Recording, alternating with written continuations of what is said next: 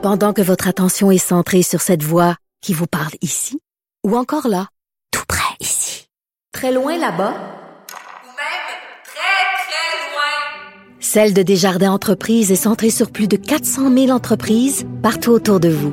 Depuis plus de 120 ans, nos équipes dédiées accompagnent les entrepreneurs d'ici à chaque étape pour qu'ils puissent rester centrés sur ce qui compte, la croissance de leur entreprise.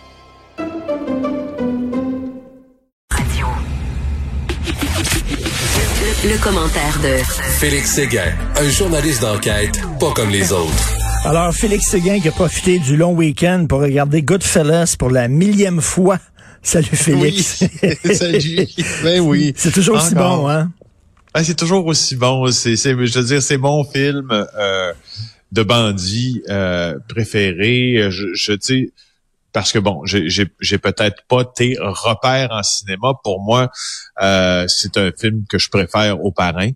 Euh, Oh ouais, c'est un grand mais film. bon, tu sais, C'est je trouve que c'est un grand film. Je trouve que c'est, joué de façon euh, magistrale et j'adore encore une fois et- et- Joe Pesci qui se fait tirer quand il- le jour où on croit qu'il devient un made man, le, le jour où on croit qu'il, qu'il va devenir membre à part entière de la mafia, il se fait attendre. Et là, tu vois la, la trace dégoulinante de sang. Ben oui. Là, Tout ce qu'il fait, c'est il fait rien dire oh oh, puis là il se rend compte que c'est fini, là, oh oh, boum.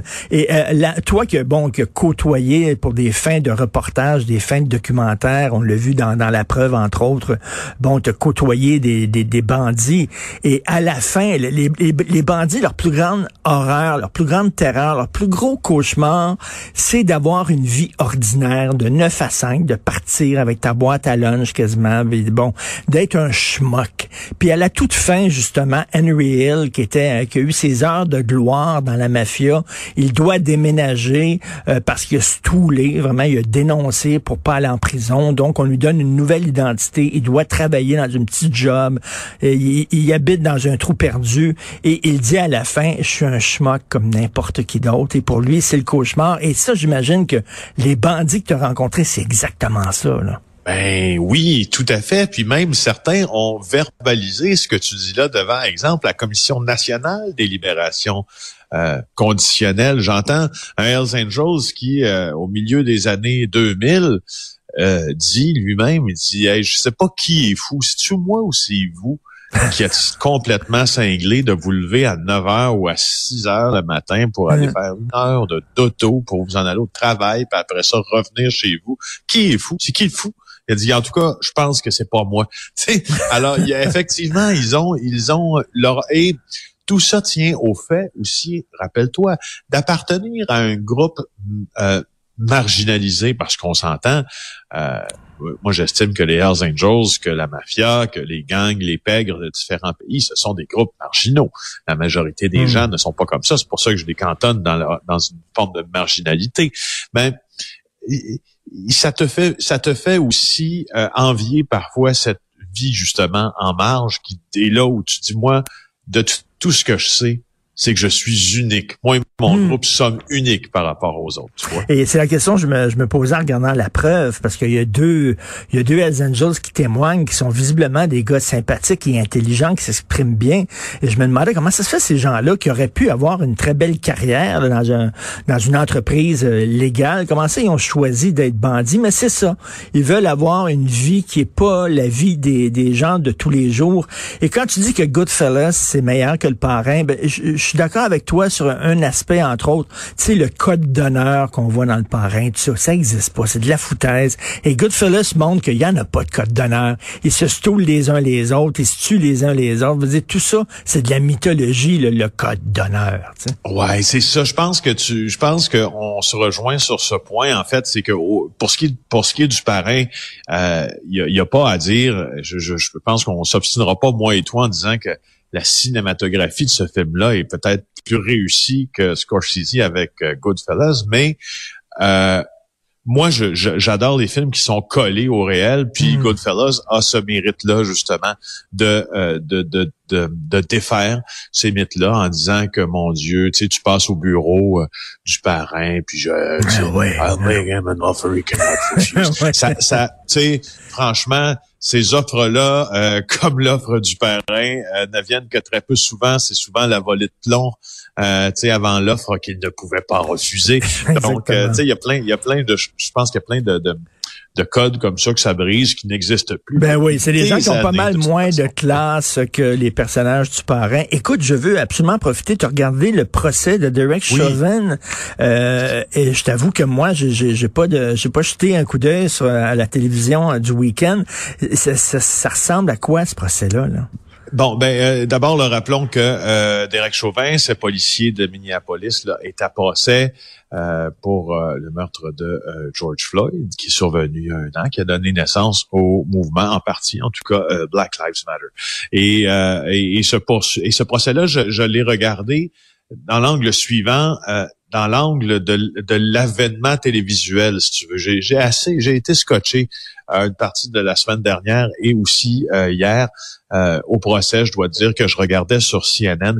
C'est l'une et c'est ça qui tu, tu trouveras intéressant peut-être dans cette portion d'analyse. Là, c'est l'une des premières fois, Richard, qu'un procès est diffusé euh, en direct euh, et en mm. streaming sur Internet, donc en diffusion instantanée sur Internet, en direct à la télévision, euh, depuis O.J. Simpson. Ah, et franchement, le, le, le feeling qui s'en dégage lorsque tu es assis comme téléspectateur, c'est un, feeling qui a un moment important de l'histoire qui est en train de se jouer, comme quand tu regardais le procès ben de O.J. Simpson. Laisse-moi t'expliquer un peu. Euh, euh, d'abord, euh, c'est la prom c'est Court TV qui filme euh, ce procès-là. Puis Court TV, qui est un canal américain, si vous n'avez pas déjà regardé, là, Court TV diffuse des procès là, 24 heures sur 24, à grandeur de jour, à grandeur de soir. Et il y a une audience pour ça qui est importante. Euh, je pense même que c'est dans le top 10 des canaux aux États-Unis les plus regardés. Parce qu'on s'immisce dans une salle de cours et plusieurs États, États euh, en Amérique permettent de filmer. Alors, c'est Court TV qui filme, qui fait ce qu'on appelle dans le langage médiatique le pool. Donc, euh, il y a une caméra qui est admise, qui est gérée par, par Court TV aux États-Unis, mais Court TV a l'obligation, et d'ailleurs les autres réseaux paient, pour se voir euh, réaffecter cette transmission d'images-là. Alors, tous les réseaux américains, ABC, NBC, CBS, Fox News, Newsmax, euh, MSNBC, CNN, C-SPAN, HLN, Black News Channel, Law and Crime proposaient ce qu'ils appelaient du euh, du euh, une diffusion là wall to wall, c'est ça leur promo, wall to wall. Donc on va, tu sais, on sortira jamais des ondes là quand il y a des moments importants. À CNN, ils sortent un peu des ondes pour venir faire certaines, euh, parler de certaines nouvelles en développement, mais ça a été vraiment pour l'État du Minnesota une première de diffuser un procès euh, complet comme ça dans une salle d'audience. Parce que tu sais ça, ça, ça, dépasse ce, ce, ce, cet incident-là tragique. C'est vraiment c'est comme c'est presque le procès de du racisme en, en Amérique. Et euh, je parlais à, Normand Lester euh, la semaine dernière, puis lui il dit, vous savez, les chances sont très fortes que Chauvin soit soit acquitté. Moi, ça m'étonnerait. Toi, ton feeling dans ta boule de cristal, tu vois quoi? Ben là, dans ma boule de cristal, le chef de police hier, là, euh, tu vois, je pense que j'ai, j'ai même pas besoin d'une boule de cristal. Le chef de police de Minneapolis hier est venu dire, euh, interroger tant par euh, le procureur que le procureur de Chauvin et le procureur de l'État, est venu dire que Chauvin avait outrepassé les techniques qu'on enseigne. On, on lui disait, est-ce que quelqu'un de menotté comme Chauvin peut représenter un risque? La réponse du chef, c'est oui. Et, il a raison. Quelqu'un de, menotté, Richard, peut représenter un risque moindre, mais un risque quand même.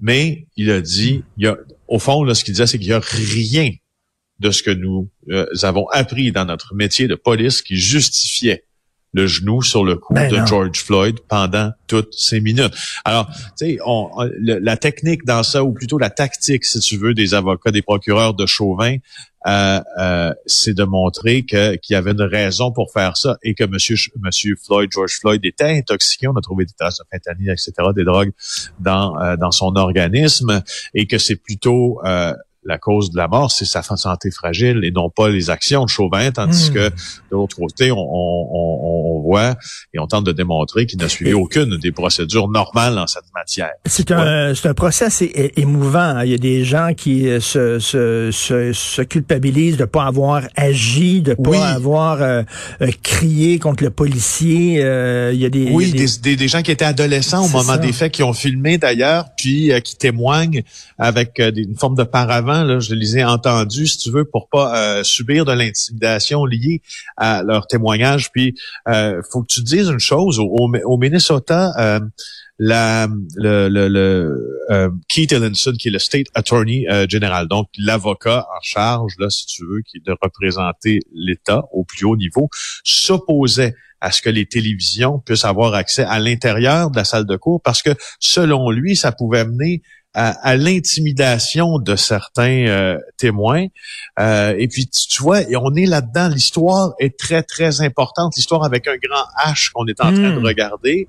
Puis, ça suppose, ben c'est sûr que pour moi, qui est un grand, grand euh, partisan de la transparence et la reddition de comptes, tu t'en douteras et tout, pour moi, c'est un, c'est un beau moment tu sais, dans Eh le journalisme parce que ça se passe devant nos yeux. Et on va se souvenir toujours où on va être quand on va entendre le verdict, comme je me souviens où j'étais quand j'ai entendu le verdict d'O.J. Simpson. J'étais dans un restaurant, il y avait la télévision d'allumée, tout le monde a arrêté de parler.